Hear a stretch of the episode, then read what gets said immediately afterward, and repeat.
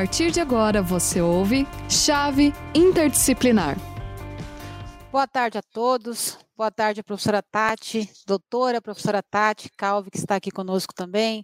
Estamos iniciando mais uma chave interdisciplinar, um programa realizado pela Uninter, que traz todo o carinho, todo o conhecimento e todo o significado dos temas atuais que está em pauta, né?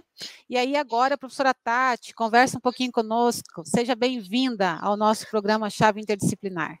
Olá, Marina. Muito obrigado pelo convite. Será um prazer falar com você, com você e com, e com vocês que estão aí do outro lado da tela é, sobre futebol, sobre Copa do Mundo, que é o tema que nós vamos discutir hoje no nosso chave interdisciplinar. Muito bacana. E nosso tema hoje é Copa do Mundo no Catar, um tema atual que vocês vão adorar receber as informações. Nós temos muito bons, muitos bons conteúdos para vocês compreenderem um pouquinho mais de como vai ser essa Copa do Mundo 2022 no Catar, né? E temos muitas boas informações. E caso vocês queiram interagir conosco, nós estamos aqui à disposição para também receber as, as informações de vocês e colocar aqui para nós discutirmos um pouquinho sobre Copa do Mundo no Catar. Bom, professora Tati, vou já, já iniciar com essa pergunta: o que, que você espera da Copa do Mundo no Catar?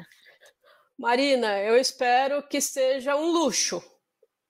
Né? Quando luxo. a gente pensa, quando a gente pensa é, no Catar, a gente pensa em muita tecnologia, muito dinheiro, né? É, é um, um, uma região muito rica. Então, eu penso que essa Copa do Mundo estará cheia de tecnologias, né?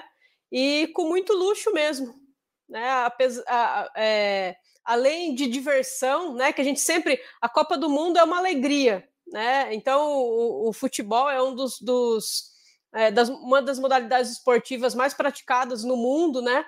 E, e sempre que tem uma Copa do Mundo, eu vejo muita alegria, muita festa, né, em torno dessa, dessa competição. E eu não espero menos do Catar.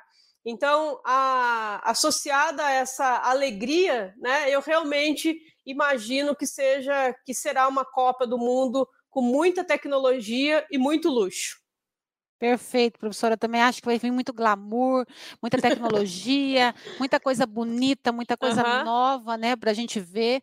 Inclusive, a gente já está entrando no clima de Copa do Mundo. Se você começar a observar, né, e os alunos que estão entrando conosco aqui no programa já começam a verificar que as propagandas, né, de televisão, de rádio, de mídias sociais, é, é, tentando alavancar esse público que gosta uhum. de futebol, né? Porque são milhões, bilhões de pessoas que acessam Isso. as redes sociais para assistir a Copa do Mundo, já começaram, né?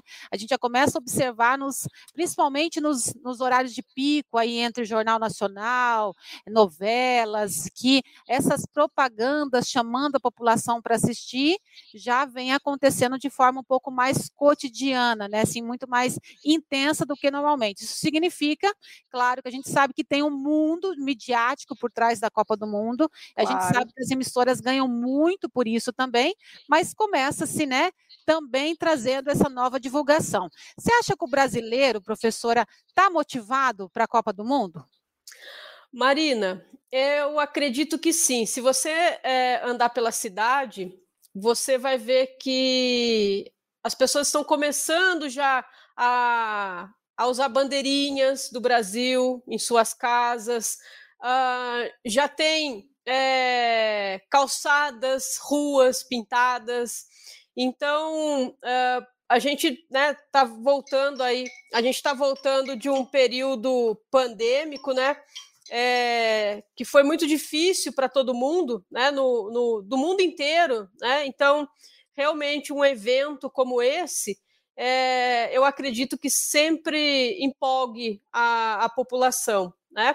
A gente pode ver também né, que as crianças já estão ali comprando álbum de figurinha e fazendo suas trocas. Se você a, na, nas cidades já estão tendo alguns pontos de trocas de figurinha, que isso também ajuda a empolgar, né? Então, os, os pais, as crianças, adultos que compram o álbum né, para as crianças, mas os adultos que vão ali trocar as figurinhas.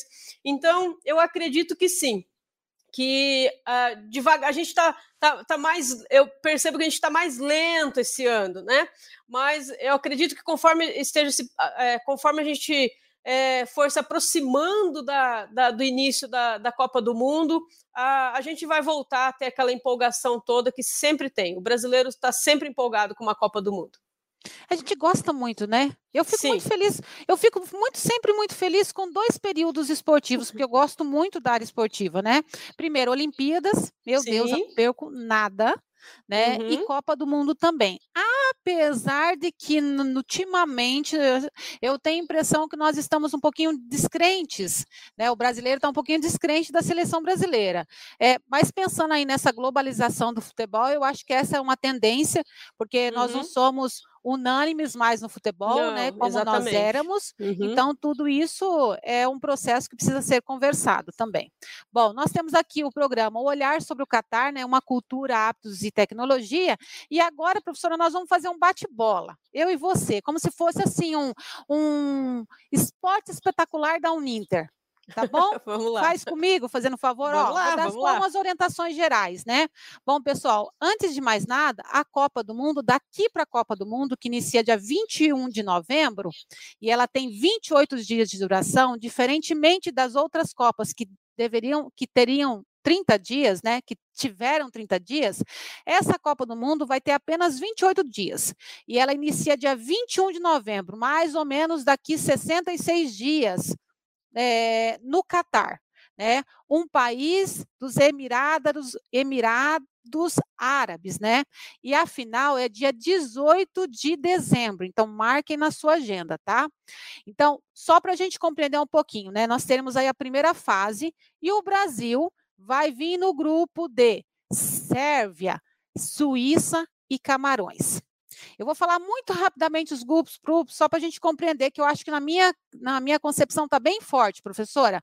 O grupo D, que é a França, Austrália, Dinamarca e Tunísia, destacando França e Dinamarca, né? E grupo E, Espanha, Costa Rica, Alemanha e Japão.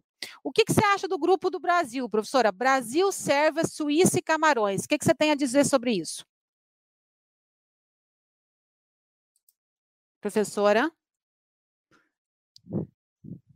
Bom, na minha concepção, já vou logo dizendo que na, o grupo e Espanha, Costa Rica, Alemanha e Japão é um dos mais fortes que está tendo ultimamente.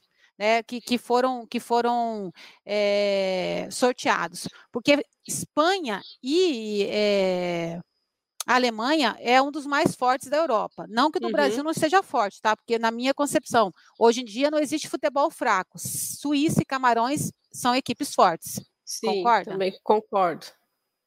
E aí vem logo na sequência. O Brasil joga dia 24, dia 28 e dia 2 do 12, né? Dia 24 contra a Sérvia, dia 28 contra a Suíça e Camarões logo na sequência.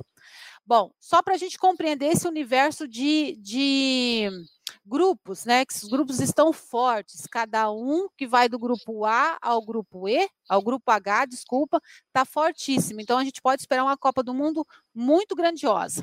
E aí nós vamos fazer o bate-bola agora, professora. Você está aí uhum. nas curiosidades? Mar... Sim, Marina, só para com complementar aí que você está conversando, falando dos grupos, né? Eu, eu eu vejo que, que para essa Copa os grupos estão muito heterogêneos, né? Não tem um grupo assim, por exemplo, um grupo que poderia ter Brasil, Portugal, é, Uruguai, né? Então a gente tem. Né, os grupos estão bem heterogêneos esse ano. Mas como a, a Marina colocou, né, hoje em dia já não tem mais time fraco, né? Então, é, mesmo que a gente tenha assim, a gente pensa em atletas, né, que tem que, que são é, mais experientes ou atletas mais habilidosos, que nós vemos assim, a Europa hoje tem os melhores atletas do mundo, né, na, na, na modalidade. E mesmo que esses países tenham esses jogadores, né? É, hoje em dia não tem mais um time que seja muito fraco se comparado com o outro. É, então eu, eu, eu, percebo que esse ano vai ser uma Copa muito competitiva. Né? Então, mesmo que a gente pense assim, por exemplo, a, a, a Suíça, a, é, o Brasil, se for ver pela, pela qualidade dos jogadores, a Suíça não tem um time, parece que assim, com tanta qualidade técnica individual, né? Mas não é um time bobo. Então, é, eu vejo que esse ano nós vamos ter uma Copa muito competitiva. É, até porque, professora, deixa eu complementar a sua fala. A claro. grande maioria desses jogadores, eles uhum. jogam na Europa em grandes times. Né? Você pode ver jogador de seleção da brasileira à Suíça, joga uhum. na Europa, até porque a Suíça é na Europa, mas joga Sim. nos grandes campeonatos europeus. Eu vou melhorar, né? Uhum. E aí nós temos ali o Daniel dizendo que sim, que é um país incrível, que nós Teremos o Lucas dizendo que os países novos são bem montados, e é verdade, Lucas. Não existe time bobo hoje em dia, por isso que existe uma regularidade nas, nas equipes, elas se estudam muito, né? Os jogadores estão muito presentes nos grandes campeonatos, então fica fácil estudar esses jogadores. A Thaís está dizendo que não existe time fraco e nem sem dinheiro. Perfeito, Thaisa. Dinheiro faz. Dinheiro é o ponto forte das, das grandes equipes, né? Hoje em dia. E daí o Daniel disse também assim: no último duelo entre Brasil e Suíça terminou empatado. Perfeito, Daniel. Pois é. Isso significa a qualidade do futebol hoje em dia, que é um futebol globalizado, onde é, times de pequenos é, jogadores de pequenas de pequenos países estão hoje em grandes campeonatos do mundo. E isso junto, né, acaba alavancando uma grande equipe. A gente não pode esquecer disso. Bom, Vamos lá, professora, vamos fazer o esporte espetacular da Uninter. Vamos, vamos lá. comigo? Só para a gente compreender Marina. um pouquinho. Vamos lá. Pessoal, curiosidades do Catar para vocês compreenderem, tá? Então, eu vou falar uma e a professora Tati fala outra, até Perfeito, finalizar. Vamos lá. Vamos lá. Uhum. Bom, está no ar o esporte espetacular da Uninter. A professora Marina vai falar agora. Catar, também chamado de Catar em inglês, é um país do Oriente Médio, professora Tatiane. Isso. Marina, a religião, né? Se a gente falar sobre a religião naquela, naquele espaço territorial, o Catar é, ele tem uma predominância é, islâmica, mas também há cristãos, hindus, budistas. Ah, então a gente tem uma religião heterogênea também naquela região.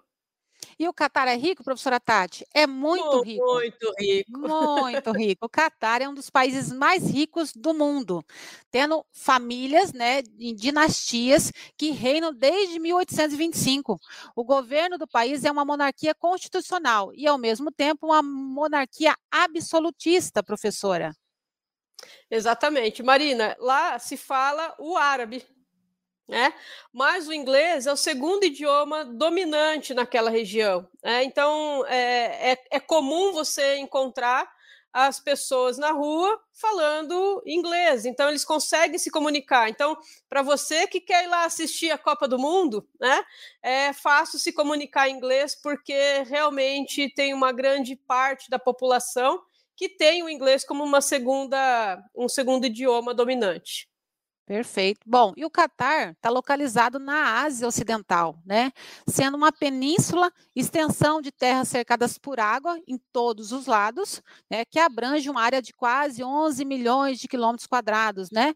No norte do Golfo Pérsico, fazendo fronteira com a Arábia Saudita e separado por países do Bahrein e pelo Golfo, professora. Marina, é um, a gente já falou que é um país muito rico, né?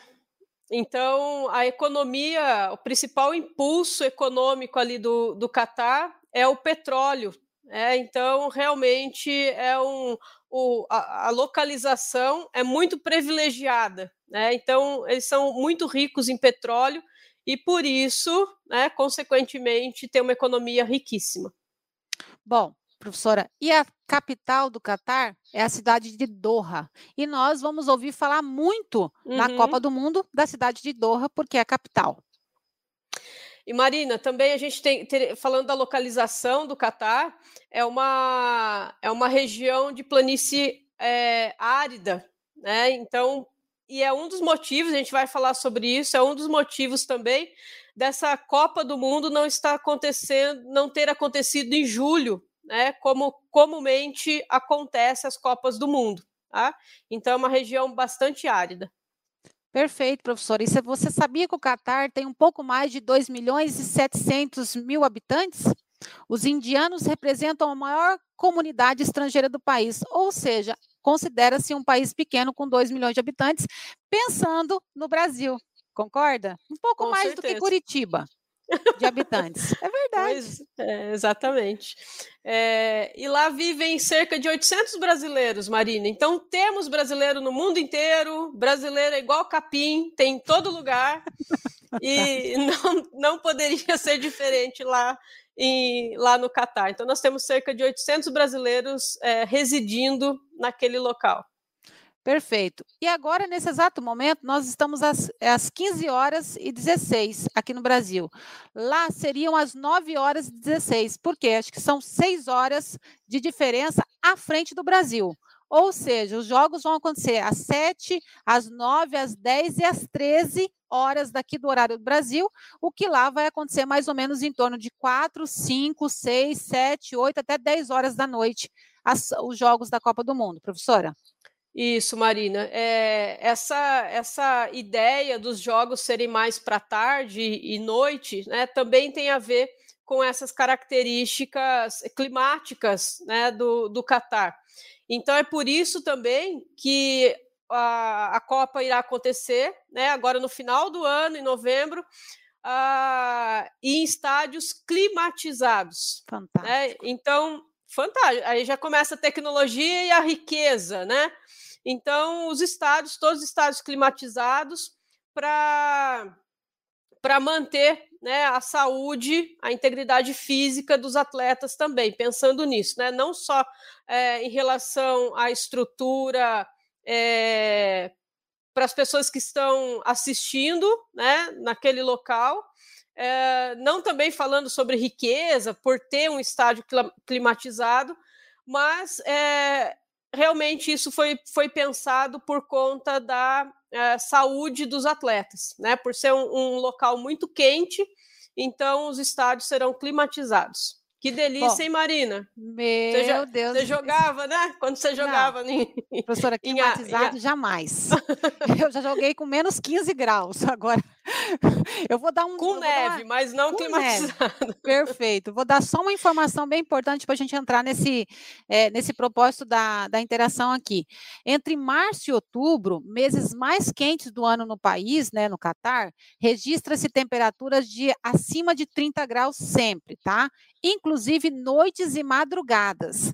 O ápice do calor é comum fazer entre 40 e 50 graus, professora, com a sensação térmica podendo chegar à casa dos 60 graus, o que tornaria o torneio né, praticamente impossível ser realizado durante o dia. Agora, professora, volta a falar com você aqui para dizer o seguinte: o que, que fisiologicamente isso muda na vida do atleta praticando dentro dessas temperaturas altíssimas e por isso da mudança para novembro. Isso, é, é, é, importante falar sobre, sobre essa questão, né, Marina? Porque quando a gente está é, se exercitando, vamos, vamos pensar que nós estamos hoje num dia é, fresco, né, de 20 graus é, aproximadamente. Então, quando a gente começa a se exercitar, a gente percebe que o corpo começa a aquecer, né? Porque há uma produção maior de energia, né? Se a gente estiver falando do, da, da, do funcionamento dos, dos órgãos internos é, e da musculatura esquelética, né? Então a gente tem uma produção maior de energia e isso gera também aumento da temperatura. Agora imagine vocês, né? E, e vamos supor, em 20 graus a gente já começa a suar. Né? Agora imagine vocês a uma sensação térmica de 50, 60 graus. Né? É torrar o, o cérebro, né? É para torrar o cérebro mesmo. Então, é inviável a prática de exercício físico em temperaturas extremamente altas, como aconteceria se os jogos fossem nessas épocas do ano que você citou. Né? Então, fisiologicamente, haveria um prejuízo muito grande para os atletas. Né? É praticamente impossível de se praticar uma modalidade esportiva nessa, nessas temperaturas. Né? Nós temos o, os nossos termorreceptores, então eles, eles acabam, é, são estruturas é, periféricas do, do, nosso sistema nervoso e eles detectam essas alterações de temperatura corporal. É, então, dessa forma, é, se manda uma informação para o cérebro para que a gente possa trocar é, calor com o ambiente. Então, se a gente está numa temperatura também muito alta, né, é, essa troca de calor também fica muito é, difícil e a, o corpo acaba não conseguindo resfriar, né? E quando a gente não tem esse resfriamento, a gente pode ter lesões, né? Até é, convulsões, lesões cerebrais, né? uma hiper, a gente chama de hipertermia, então a gente aumenta muito a temperatura do corpo e acaba causando lesões, né? Se a gente pensar até no atleta, no, num atleta que está acostumado aí à, à prática esportiva, mesmo assim a gente tem esse, esse grande risco né, da hipertermia. Então, além das lesões que podem acontecer, é, o desgaste físico vai ocasionar, por exemplo, uma, né, se for pensar numa situação mais simples, é, em perda de desempenho. Então, o uhum. atleta já não vai conseguir uh, ter o desempenho que normalmente ele teria dentro de uma competição né? Então, essa eh, ele pode desidratar, a, a, a gente pode ver que, a, que, mesmo em campeonatos brasileiros, né, quando a gente está numa temperatura grande em algumas regiões do Brasil, é muito comum da gente ver, por exemplo, os atletas no final do jogo tendo cãibras. Né? Então, entre outros fatores, né, a desidratação também pode ocasionar é, esse, esse tipo de prejuízo né? E lesões realmente mais graves é, que possam, podem acontecer no organismo do indivíduo, tá? Perfeito, Se a gente for pensar no extremo, até mesmo levar ao óbito. Perfeito, suas colocações são fantásticas, até porque aqui no Brasil é muito comum a gente perceber ali entre novembro, dezembro, janeiro, fevereiro, aquela parada né, que os uhum. árbitros dão para que os atletas consigam se hidratar é, com as, quando as tardes estão muito altas, as temperaturas estão muito altas na parte da tarde. E aí, falando de 60 graus no Catar, seria quase que impossível desenvolver qualquer tipo de prática de esportes, né? Sem dúvida. E é por isso dessa transferência agora para novembro, pensando também na integridade dos atletas que irão participar, bem como das pessoas que estarão presentes Sim. também nesse evento, né? É, porque por ser árido, por ser desértico, o clima é muito, é muito alto e por consequência disso, a alavancaria problemas que poderiam ser irreversíveis. E a gente não quer isso porque a Copa do Mundo é literalmente um espetáculo, né? Sim. Além da competição, nós temos aí todo um processo que ocorre é, por trás dela, midiático, de consumismo, de interação social entre as culturas, entre os países, enfim. A gente quer que aconteça o espetáculo da Copa do Mundo, né? Olhando por esse ângulo, para os nossos alunos que estão aqui, Daniel, a Sara, a Thaisa e os, do, os demais, né, o Lucas que está aqui presente conosco, é muito importante que a gente saiba que essa Copa do Mundo, ela também é um espetáculo. A gente não pode esquecer que por trás disso são altos níveis de lucros, né, altamente Sim. lucrativa, porque isso é, faz com que mostre o, pra, o país, você acaba interagindo com o turismo do país. Por exemplo, eu nunca fui é, é, nenhum país dos Emirados, mas quando isso ocorre, quando existe uma Copa do Mundo, umas Olimpíadas, a gente acaba sendo é, levado por meio das televisões, né, para que a gente consiga compreender um pouquinho mais sobre eles, sobre esses países, e isso tem uma conotação cultural, turística, que faz com que o país cresça e a gente consiga visualizar esse país de uma outra forma, que foi o caso da Copa do Mundo aqui no Brasil, que uhum. foi trazida, né, também com segundas intenções para que o mundo conhecesse o, o Brasil de uma outra forma, né, professora Tati? Não que a gente conseguisse que, a gente, que, que lá fora as pessoas não enxergam. A globalização uhum. chegou, mas ainda assim tem países que enxergavam o Brasil como um espaço somente de Amazônia, de índio, de carnaval, quando na verdade nós somos um país extremamente desenvolvido aos nossos olhos, né, e aos olhos de outros países, e tudo isso faz com que promova o turismo no país. E no Catar não é diferente, né? A gente também precisa olhar, estar com os olhos abertos para que as, a gente consiga enxergar a cultura deles, que é um país que é fechado, né, com as suas culturas, uhum. com seus costumes, e claro, a gente tem que respeitar porque é o nosso papel. Você tem alguma coisa para contribuir? É, Marina, eu queria falar assim, assim, muita, muita gente faz turismo nessa, é, o turismo esportivo, né? Então, não só na, nessas grandes competições como Olimpíadas e, e, e, Copa do Mundo, mas tem muitas pessoas que aproveitam essa, esse envolvimento do, com o esporte para fazer turismo e conhecer novas culturas, né? E eu acredito que no Catar isso vai ser, como você estava falando do Brasil, né? Que muitas pessoas realmente não conheciam o outro lado do Brasil, né? Uh, até mesmo em relação à tecnologia, parece que assim fora do, do nosso país, parece que o, o Brasil realmente é só é, índio, mato, né? E carnaval. É o que tem Exato. no Brasil. É experiência, então, tá, professora? Estou falando isso de uma experiência que exatamente. eu vivi quando eu morava na Suécia. Assim, as pessoas tinham essa uhum. visão do Brasil, infelizmente. É, não, não, conhece, não, conhe, não tem o conhecimento de como são as outras cidades, os outros estados, né? Então, realmente, a gente tem, uh, essa, a gente tem esse estereótipo fora do, do nosso país. E a gente acaba carregando essa, esse preconceito também em relação a outros países, né? E eu vejo que, que essa Copa do Mundo no Catar, né, nos Emirados Árabes, também trouxe a curiosidade para muitas pessoas irem até esse evento que é fantástico, mas também para conhecer uma cultura que é muito diferente da nossa. Né? Então, é, é uma oportunidade é, riquíssima né, de, de conhecer um, um, outro país e uma nova cultura e saber um pouquinho do que, do que aquela cultura tem para no, nos enriquecer né, de conhecimento. Exato. E essa oportunidade, caso você não vá até o Catar, você consegue a partir da, da sua televisão. Com Essas certeza. informações chegam até você, porque antes de iniciar a Copa, começam aqueles programas de informação que trazem uhum. informações gerais sobre o que vai acontecer nesse local, que tipo de cultura, religião, enfim, né? É isso que é muito importante desse benefício que o, os grandes eventos esportivos trazem para o mundo e para o país. Professora Tati, tem uma informação muito importante. Além dos estádios serem climatizados lá no Catar, ainda eles são muito perto um do outro tá? Muito próximos um do outro.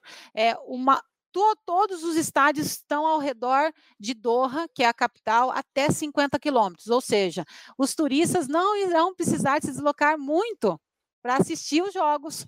O que vai é, proporcionar para que é, o, o turista ou o espectador né, que está lá presente que ele vá num jogo agora na parte da manhã e ele consiga no outro jogo na parte da tarde. Perfeito. Diferentemente do Brasil, que era de um extremo ao outro, né? Imagina assistir um jogo no Rio Grande, assistir um jogo no, em Porto Alegre e depois ir lá para Brasília, né?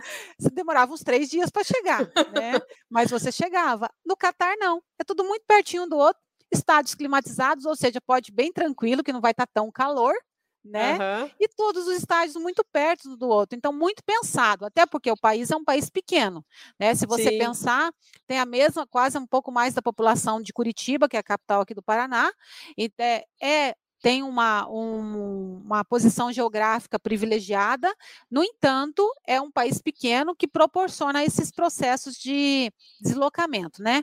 E para finalizar, professora, a última informação é que nós teremos novidades tecnológicas nessa Copa do Mundo, tá? Fiquem atentos, porque segundo a FIFA e os organizadores da FIFA, nós conseguiremos ver é, rapidamente quando vai acontecer o impedimento. Isso é uma promessa da FIFA, algo que vai ser desenvolvido também logo depois do VAR em 2018, né, que aconteceu na Rússia. Agora nós temos o futebol promete novas tecnologias. Boas ou ruins, professora Tati? Exatamente. O que, que você acha disso? Tem muitas pessoas que ainda são contra até o VAR, né? Acha que quem tem que mandar no jogo é o árbitro e é essa beleza do futebol. né? Essa a, a dúvida se aconteceu ou se não aconteceu mesmo. Mas a tecnologia, assim como em outras modalidades esportivas, sempre traz benefícios para o esporte, para o jogo, né, de maneira geral. Então, eu acho, eu acho super válido. Também acho, professora, concordo plenamente com você. Bom, a conversa está é. Pois Mas, é. infelizmente, estamos finalizando, né? Gostaria muito de agradecer a todos que participaram conosco do chat. É, esse é o nosso papel aqui na Uninter, trazer temas atuais, informativos, fazer com que vocês compreendam um pouquinho mais sobre cultura, tecnologia e valores que ocorrem nesses países onde vão correr, conhecer, acontecer os eventos esportivos, né, professora Tati? Esse é o nosso Exatamente. papel, informar uhum. e discutir sobre. Pessoal, agradeço imensamente a participação de vocês. Professora Tati, dê as suas últimas contribuições e eu já me despeço aqui. Um abraço para vocês, até a próxima. Pessoal, muito obrigado pela participação de todos. Agradeço mais uma vez, mais uma vez o convite da Marina para participar dessa, dessa discussão. E falar de futebol é sempre gostoso, né? Então, tem muitas pessoas que não gostam da modalidade esportiva por uma série de fatores, mas sim, é um esporte que encanta porque é jogado com os pés. É, e eu tenho certeza que realmente essa Copa do Mundo do Catar é, nos trará muitas novidades, muito glamour e muita alegria para todos nós. Até a próxima, pessoal. Obrigada.